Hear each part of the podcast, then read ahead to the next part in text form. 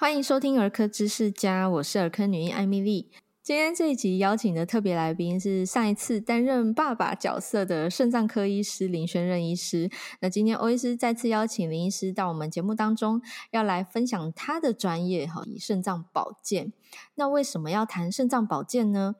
不管是我减重门诊也好，还是说家长他们会问孩子这个时候副食品是不是不能加盐啊？我发现说，诶，其实现在的家长很有概念，知道说孩子的肾脏还在发育哦，所以这个饮食要限盐。那在我减重的门诊当中，患者他们外食的比例相当高，我就注意到，诶，他们的呃重口味的倾向是比较多的哦，那就想到，诶，加修减。对油剂不好，就是对肾脏不好，所以邀请林医师来节目跟大家分享这个肾脏的保健跟我们肥胖相关的知识。我们欢迎林医师。嗨，大家午安，always 午安，各位儿科知识家的听众们午安。哎，林医师，我想要先问问看，这在您的门诊患者当中啊，这些肾脏病的患者，肥胖的比例高吗？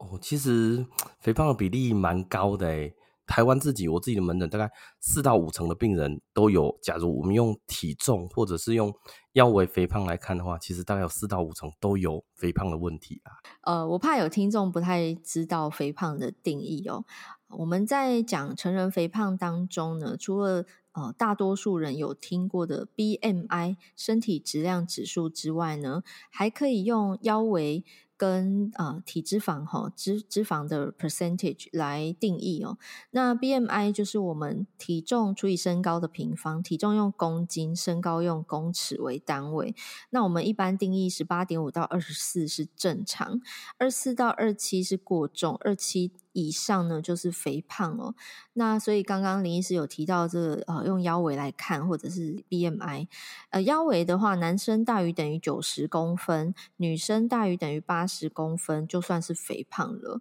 所以在肾脏科的门诊当中，肥胖比例居然有四五成这么高啊！其实还蛮多的，很多人都会印象中说，哎，肾脏病好像是瘦瘦、黑黑小小的。对，哦，其实很多病人在还没到这么严重之前，他其实身形是一个比较呃雄厚、比较呃有肉的一个形态啦。哦，所以。呃，我们一般人的印象，那个是肾病到末期的时候，是吗？欸，对，就是到中后期，他们可能会因为很多的并发症啊，例如说心脏血管啊，或者说他的尿毒变高，开始吃不下，那时候才会慢慢瘦下来啦。哦，但是其实大部分人在前期，因为可能因为呃原发疾病，例如说糖尿病、高血压，或者他根本就是生活形态的关系，导致他肥胖，最后肾脏病来看我们门诊这样子。原来如此，那也就是说，肾脏病病人可能也会有呃体重方面的，比如说呃减肥的这个需要是吗？他他有需要，因为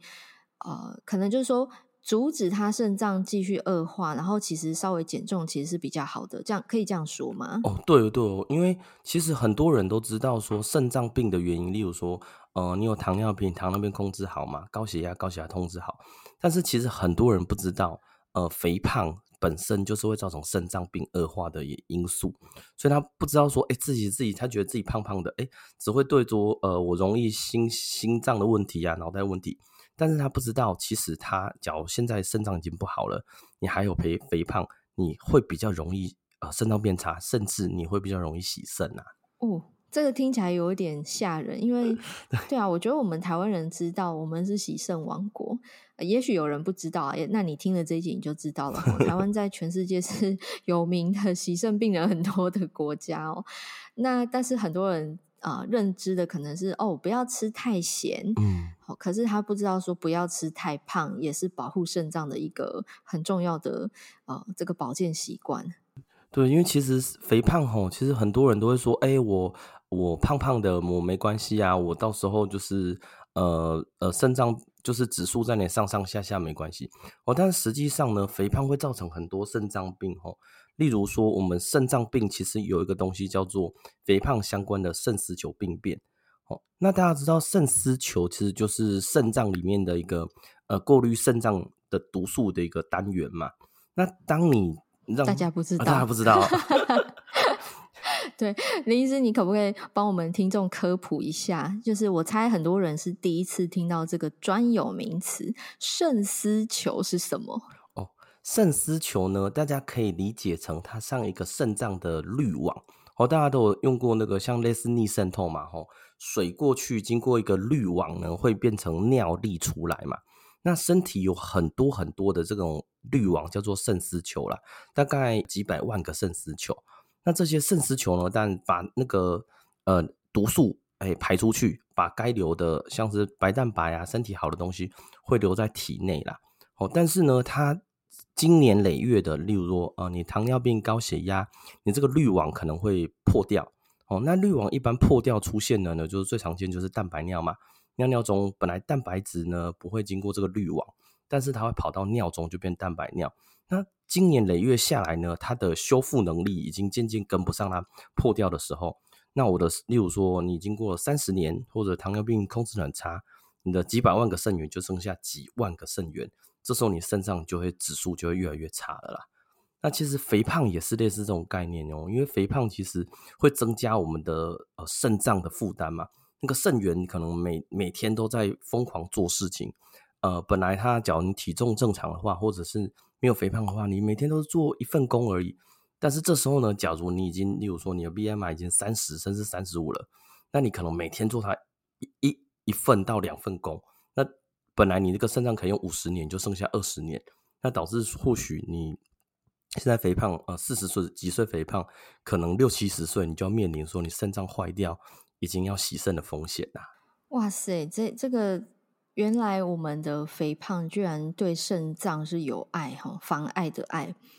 这个肥胖的人容易有呃肾脏方面的问题，居然是因为他 等于说他的肾脏过劳了。呃，上面这一段呃林医师在解释的是我们肾脏的构造吼，你可以把它。呃，想成如果肾脏是一间房子，那这个肾丝球有点像房子里面的一砖一瓦哈，它是里面的小单位，然后都是有功能的单位。那大家知道肾脏是制造尿液的地方嘛？也就是说，我们身体的呃血液流经肾脏，然后做出尿液来，尿尿就被排出体外。可是这个血液经过的时候，里面有很多营养物质啊，它要被我们拦截留下来哈。回到身体继续血液循环下下一站这样子，所以不可以排出去。那如果排出去，就是肾脏的滤网破洞了哦，就是肾脏病了。那当这个肾脏病严重到一个极限，就是我们知道肾衰竭哦，肾肾脏病的末期的病人，他们可能要靠洗肾来维生。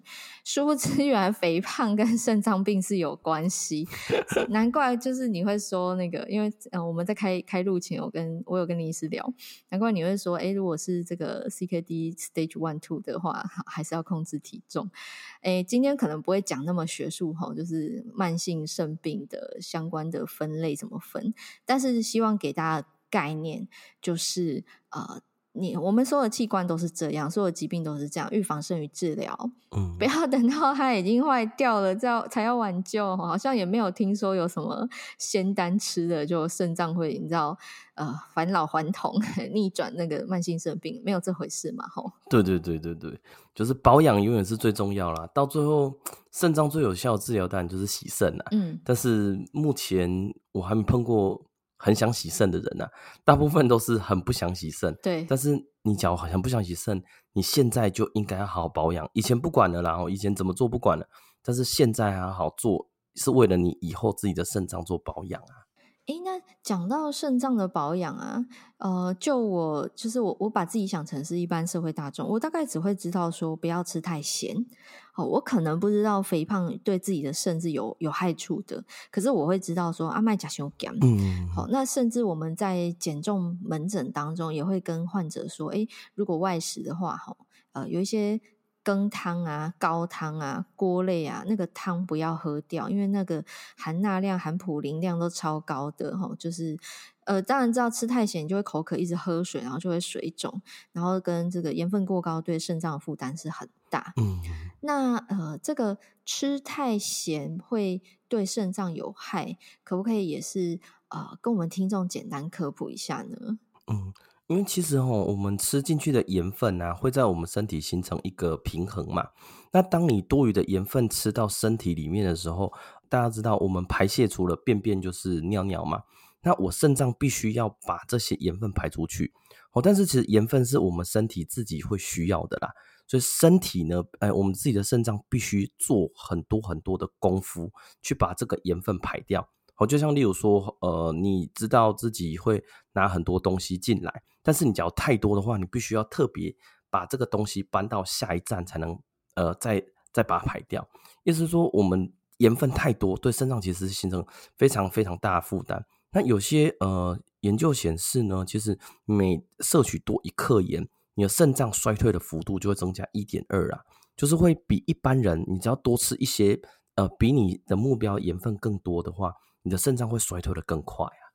哦，等于是像刚刚在讲肥胖那一段一样，就是你太胖的人跟体体位正常的人比起来，他的肾脏是做一一点五份两份工哦，就过劳啊。盐分吃太多，好像也是这样哎吼。对啊，因为盐分其实是身体呃，我们自己的肾脏会认定它是身体应该留下来的，嗯，哦，但是你认定它是留下来，当你太多的时候，它不得不把它排出去，它就要在另外再做很多的事情，把盐分从我们自己肾脏呃本来该留下来的东西硬硬把它排出去，会做很多很多事情，所以他会更累一点。哎，讲到这个，我突然想到，就是我我曾经有一个呃。卫教文章哈是在讲说，这个减重对防癌是有帮助的。其中一个跟肥胖有关的癌症就是肾脏癌耶，就是大家可能听过哦，大肠癌、乳癌、卵巢癌、哈肝癌、胃癌等等这些癌症是跟肥胖相关，其实肾脏癌也是。甚至我们在讲这个饮食健康的时候，我们会呃，当然就是清淡饮食，然后热量的摄取要创造一个负平衡，就是我们称为热量赤字哦。那在这个肾脏的保健上面，我们有没有什么样的呃，除了说要低钠以外，有没有什么样的建议呢？饮食上面哦，其实饮食上我们肾脏病哦，大家都知道热量来源大部分是糖分、脂肪跟蛋白质嘛。那很多人都会说，哎、他都不吃甜哦。但是，呃，糖尿病当然对肾脏是不好的啦。哦，但是肾脏病来说的话，通常就叫做一个叫做蛋白质。哦，那所谓的蛋白质呢，不见得是对肾脏不好。但是你一旦超量了，哦，例如说像我们其实现代人很爱吃肉嘛，那我们肉类只要一天吃超过两个手掌大，哦，简单来说，看自己的手掌大小，吃两个手掌大的话，其实你就是蛋白质超量。那蛋白质超量呢，也是像刚刚一样，会让肾脏比较容易过劳啦。所以以肾脏病来说呢，我们的蛋白质是不建议超量太多。好，那假如以一个简单的算法来说呢，我们自己每公斤体重大概是一公每天每公斤一公克，也就是假如你现在六十公斤，你的目标体重是六十公斤，你应该吃六十公克，好，尽量不要吃超过啦。那还有个简单的算法是，其实一颗蛋就等于七克蛋白质嘛。等于一碗饭，所以大家可以自己算算看哦。假如说你现在肾脏功能不好，你的蛋白质不建议摄取太多了。哦，另外一个部分呢，就是说大家在吃的时候，卡路里也不能超量了哈，因为卡路里超量会造成你的身体呃呃累积成脂肪嘛，造成你的体重渐渐增加。那体重渐渐增加会造成我肾脏的负担啊。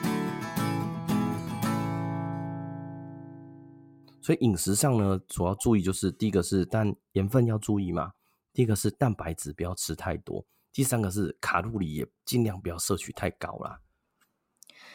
刚刚林医师在讲这个呃饮食的建议的时候，我突然想到，在减重门诊非常容易被患者问到的一招叫做 生酮饮食。其实欧医师个人是反对生酮饮食，因为它本身是。它不是一个正常人该吃的饮食结构，它是呃最初是设计来给这种呃严重癫痫的患者来做治疗的一个特殊饮食。那它的内容是非常的极端的，呃非常非常少的碳水化合物，然后很高的油脂量来作为呃饮食一整天的饮食内容哦，就是碳水化合物超级少，连蔬菜水果都要限量的那种状态。像这样子的饮食啊，好像听说对肾脏有害，是吗？哦，对，其实因为肥胖，很多人现在大家都很想做嘛。那我之前有一个病，有几个病人哦，就是肾脏病已经在中后期了，我们也是会奉劝他要减重嘛。那有些患者就是去重训，哦，慢慢认真做，那认真做。那当然有些教练或者是有些营养师就告诉你，他说：“哎，你可以尝试生酮饮食。”嗯，有一个病人就真的试了，天哪，真的试了不到一个月，他肾脏指数那个整个就往上报。那当他停下来的那段时间，已经是肾脏坏掉，我已经开始洗肾。Oh my god！所以生酮饮食可能对于哦肾脏病的患者啊，大家要很小心啦。就是因为生酮饮食在糖分摄取变少之之下，你油脂类或者蛋白质量的比例都要增高。对，那甚至有些人会吃超高量的蛋白质，说：“哎，这样你可以长肌肉啊，然后搭重训啊。”那殊不知，对于肾脏病，其实你肌肉还没长出来，你的肾脏就被轰炸轰轰到烂掉了啦！哇，天哪，这个我觉得呃，这样讲有有些听众会觉得说，肝膜还还严重，就是有那么严重吗？诶，大家可以想象你的你的身体像一个房子哈，那呃，我们假设这个房子有主要四个梁柱，好了，那肾脏假设是其中一个梁柱。今天一个有肾脏病的病人，就好比这个梁柱已经出现裂痕了。那有裂痕的时候，你应该是。保护它、修补它，甚至要旁边有支架去支撑它，而不是去增加它的负担。那今天不管你是高盐分还是高糖分，哈，就是血糖过高，或者是体重过重、肥胖，那或者是使用高蛋白的这种饮食方式，都是在加重那一个已经有裂痕的柱子，好，这个梁柱的负担。嗯、嘿，那刚刚林医师讲的这个。悲惨故事就是这个个案，他就是不但没有去保护那一个有裂痕的梁柱，他还加重他负担哈。他采用这个高蛋白的饮食，结果不堪负荷，果然梁柱垮了，就只好洗肾。像这样洗肾的病人，他有可能回到不用再洗肾的，就是肾功能逆转的状态吗？哦，通常假如说你是一个一两次事件，你的呃高蛋白饮食。呃，应该说极高蛋白饮食并没有持续太久的话，有时候你的肾脏功能就是你把它超爆了嘛，那你自己的呃肾脏会再慢慢呃恢复一些些回来。那有些患者就可以稍微再脱离洗肾或减少洗肾的剂量啦。哦，但是假如说你是很长期的话，像呃我有些病人就是他来就出现蛋白尿，然后肾脏功能很年轻哦，可能是三十几岁、二十几岁，然后出现蛋白尿倒。而且肾肾功能比他年纪该有的还差，嗯，他就后来发现他就是高蛋白饮食，就是吃很多，就是哦，真的人来就是整个就是身材非常呃雄壮，就是、嗯、呃不是那种壮而已，是有点像那个魁梧。电影里那种那种马东石那种很魁梧，就是衣服好像炸裂的那种壮，嗯，然后就奉劝他说，哎、欸，其实你高蛋白你可以吃，但是你按照你体重不要超过一点五啦。因为现在的主流是每公斤每每天超过一点五，已经算是很高蛋白了。他长期对肾脏负担，嗯，那那个病人后来是哎没有再吃这么夸张的高蛋白，呃，蛋白尿跟肾脏功能就恢复了啦。嗯哼，哦，但是每个人状况不一样，有些人就已经肾脏已经快坏了，你刚好梁柱把它打断，他就 没办法再长出来，他就一去不复返。对啊，有些人帮了一点点，哎，你稍微扶一点点，他就回来了，哎。对吧？这个还是要看每个人的本质啊。哦，所以就是呃，像刚刚你讲的这个壮汉，他可能因为还年轻，而且他没有慢性肾脏疾病，他也没有什么糖尿病、高血压之类的其他好有损肾脏的问题存在，所以还有救，还有恢复。可是如果是呃已经慢性肾病第三期进入第四期，或者第四期进入第五期这样子的患者，可能很大的机会就是没救了。这样，哎，对，就是。我们肾脏科有一个蛮好玩的研究啦，就是说叫肾脏病的病人还没洗肾的病人开始做重训，嗯，那对于他的肌肉量会不会比较好？那事后来看的话，就是，哎，他们重训可以做，但是有氧对于他们可能会比较更适合啦，因为你在做重训，你要长肌肉的情况，你没有高蛋白，你反而是大量消耗掉它的热量嘛，对，所以它热量需求会增高，反而会增加肾脏的负担。这是一篇蛮有名的研究，就告诉我们说，哎，其实肾脏病的病人要做运动，但是他不适合做一些我们太剧烈，例如说去举重啊，你可以轻微的重训可以，或者稍微有氧会对于他身体会更好一些些。哦，意思就是说，呃，比如说深蹲，他空蹲没问题，因为空蹲就蹲自己体重嘛。嗯、可如果叫他负重五十公斤深蹲，诶，那这样也许不是那么适合。对。那如果走路啊，然后健走啊，骑脚踏车啊，或者游泳，哦，这种比较一般人能够负荷的有氧运动，是很 OK、很安全的这样子。哦，对对对对对对。诶，那。讲刚刚讲到盐分啊，提的是这个肥胖的患者哈，嗯嗯，但我这边呃，我相信有很多听众本身并没有肥胖问题哦，本身也还没有三高哈，可能呃健康然后年轻的这个族群，那呃尤其是家长哈，他我们我刚刚提到这个小朋友在吃副食品阶段，我常常会遇到家长问我，就是这个盐分到底要多少？因为听说不能加盐，好。的确，在我们儿科的观点，哈，两足岁、两岁生日以前的孩子，他们吃的副食品，或者我们讲三餐啦，哈，因为一岁以后就是正餐了。他们的饮食，我们当然是不要额外加盐是比较好的，因为每一个食物它本身都含钠哦，不是盐巴才含钠，我们的白饭也含钠，还有面包、面条都含钠。所以我们会建议，就是不要额外调味。好，你煮饭一起煮，但是可能他们的分量，要么是过水，要么是加盐之前先盛起来，然后剩下我们大人要吃的才加一点盐巴。哈，那甚至我有遇过家长问我说：“那他每天限钠要限几克？” 我想说：“天哪，你们家有肾脏病 病患吗？还问我限钠要几克？”哈。那小孩的原则来讲，呃，我查了一下，WHO 是没有针对孩子有什么样的建议。然后我们台湾的这个国健署也只有给成人的建议，哈，就是每天五到六克之内。那儿童的话，我们是说不要额外加盐为最大原则。那你真的要有一个很明确的数字参考的话呢，欧医师有查到的是英国啦，英国他们有对儿童的这个盐分摄取量有给建议，基本上三岁内呢是每天不要超过两克，一岁以内每天不要超过一克。那上幼稚园的孩子大概是每天三克，小学的孩子大概就跟我们成人接近的，就是每天五克以内是 OK 的吼。所以听起来就是年纪越小，他的这个肾脏处理盐分的能力是越弱的，所以你要越小心。因此我们会说，两岁以下的孩子吃的不管是副食品还是正餐，我们都不要额外加盐巴，也不要给他吃比较重口味的调味吼，会是。对他的肾脏比较健康的，那不知道在成人这方面，吼林医师会怎么样在门诊跟你的呃患者喂教啊？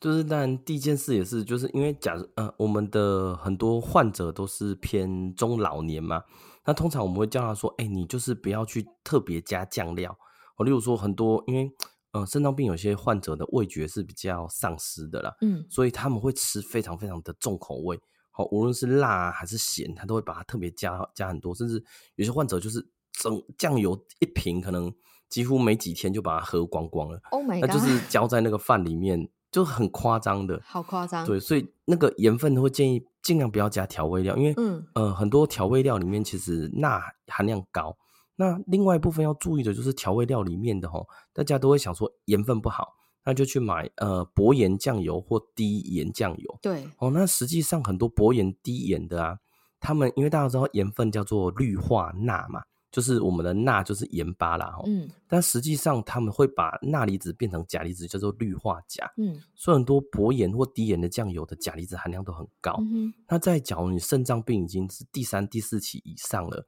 哎，你的钾离子要注意。所以我们的建议就是，哎，尽量不要。加太多调味料，因为很多人就是像家属是没有肾脏病的，但是他们会煮给有肾脏病的吃，那他们就觉得应该买一个薄盐酱油来加哦，让他以为薄盐酱油对他的肾脏比较不会负担啊，殊不知其实以薄盐酱油的这个酱料对他肾脏影响更大，嗯，所以大部分我们会叫他患者说，哎，你可以吃饭啊，蛋白质比例你大家自己调控，但是你的不要再另外加酱料。甚至你的那个很多人都是吃东西嘛，就是像你的呃猪排、你的排骨，你都会把它弄很很咸。那通常我们还是建议把水洗过了，把一些呃一些上面的已经沾油的调味料把它洗干净，就是拿一个哦过水再吃。哎，对对对对对，至少你把它东西上面不会那么多，拿一碗热水这样。嘿嘿嘿，所以就是，其实我们一般健康的成年人，尤其是外食族群，其实也要很小心。呃，当然，如果可以家里自己煮是最好的，但是就算呃自己煮都要小心。说，哎，所谓薄盐酱油，其实它是含钾量比较高的酱油，然后或者是有一些。盐巴哈，那个什么什么低钠盐，其实它就是低钠，但是高钾，还是对肾脏是有一些负担的哈。也不要因为这样就觉得哇，黑细苗加了去这样，不要加太多。那盐分的摄取也是我们日常中需要注意的，尤其是外食族，欧医师会建议你可以。看看哈，你每次买之前，你可以比如说有两个口味要选好了，二选一的时候，你就翻去背面看一下热量标示啊，含钠量标示哈，选那个热量跟含钠量都偏低的，会是相对健康的。那有蘸酱的话，就是不要全，就是不要整包都加啦哈，你可能加三分之一包或半包就好，这样子。哎，不好意思，林医师，我其实私心想要，呃，在节目中特地再多问一题，跟今天减重无关，可是跟肾脏的保养有关。就是呃，台湾之所以会成为洗肾王国，很大一部分原因是呃一些药物滥用后，呃一些伤肾的药物这这个被错误使用哈，俗称滥用而导致的后果。那就我在诊间的观察。呃，成人当然就是他们有一些啊、不法的地下电台什么东西的，哦，欧贝加油啊这样。可是我在儿科，我观察到，其实家长有一个危险动作，非常值得由您的口中来提醒大家，就是家长很轻易的就要给小孩退烧，嗯，然后如果吃 A 退烧药效果不够的话，他就会给他加上 I 退烧药，或者是给他塞屁股退烧，就是家长对于发烧的恐惧。大过这个对于药物的正确认知哦，但其实这个非常伤肾，对吗？哎，对，其实我们很多止痛药在早期，像我们常见的是老人家嘛，就是他们就是膝盖痛啊、腰痛啊，都去去诊所打针。那这样子经年累月下来，他肾脏都会坏掉。那我们肾脏科有一个确定是会伤肾的药物，叫做非类固醇类消炎止痛药，就是俗称的 NSA 的啊。这个药物其实是像小孩子，好像有时候也会拿来塞屁股或嘴巴吃嘛。对，我们儿科呃，如果是药水的话，就是呃，像我刚刚讲，I 是指 ibuprofen 啊，嗯、就是伊普芬，或者是呃，有一些叫速克宁哈，反正做成退烧药水。然后塞屁股的退烧药，就是同样是这个 NSAID 类别的，但是当然退烧效果卓越，没有错。但就是他是 林医师口中说肾脏科的好朋友，对，就是很多病人哦，其实像呃，假如门诊来患者这一次突然变差了，通常我们会回去问他，甚至就是看那个健保云端药历，看有没有吃这一类的药。常听到就是像呃克他福宁，或之前广告中在那大颗粉圆哈，大颗粉圆就是 Diclofenac。那还有一类的是大家比较不知道，但是实际上也蛮严重的，叫做希乐宝这一类的 Celebrex COX-2 inhibitor，它其实号称是不会伤胃，但是实际上它还是会伤肾脏。那还有一些是大家像我之前我学生时代也常买啦，就是日本 EVE 的止痛药，就是大家药妆店都会看到一个蓝色的嘛。那 EVE 其实止痛效果很好，对，然后亲友去还要代购，哎，对对对对对对对。那其实 EVE 本身也是一个 NC 的，那吃下去其实对肾脏就会有害。那像我们门诊就常常会问说，哎、欸，你有没有这个？然后就拿一，哎、我自己有做一个表格，就是也可以提供给大家，就是说，哎、常见大家会吃到 NC 的药物的，就拿出来说，哎、你有没有吃这个？有没有吃这个？有没有吃这个？那很多病人都说，哦，没有没有，后来就，哎、好像我有吃这个、欸，哎，事后发现说，哎、不吃，大部分肾脏就会好。但是，假如你服用的时间，例如说你已经吃了好几年了，或许你身上已经受伤了啦。哇，对，所以我们还是会建议非类固醇类的消炎止痛药，大家还是要尽量小心使用。对啊，就是亚洲人，尤其是台湾人，很害怕类固醇的使用，可是都没有在怕这种过度的滥用啊、呃，止痛退烧药。哈，叮当丢都被加油啊。我我有时候在门诊劝阻家长疯狂给小孩退烧，还会被家长嫌弃。我就想说，Oh my god，你家小孩的肾脏还好吗？你家小孩的胃还好吗？因为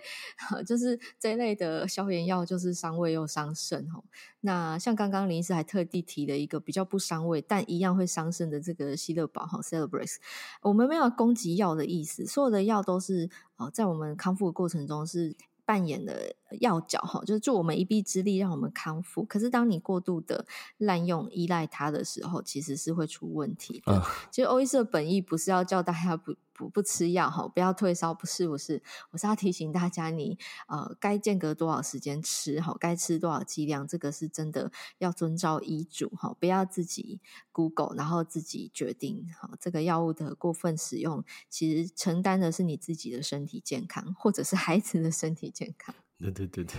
那最后，欧医师呃，简单总结一下我们今天谈到的内容哦。呃，这个肾脏的患者当中啊，其实肥胖的比例不低哦。那其实，在肾脏科的角度呢，也会认为说，我们肾脏没有那么。肾功能没有那么好的患者，其实他的体重控制是呃很必要的哈，对他的肾功能的保养是非常有帮助的。那也在这个饮食的内容提到蛋白质的限量，还有这个盐分的限量哈，对我们肾脏的保健非常的重要。那最后又加码提了一个这个止痛药慎用哈，不要不要乱用。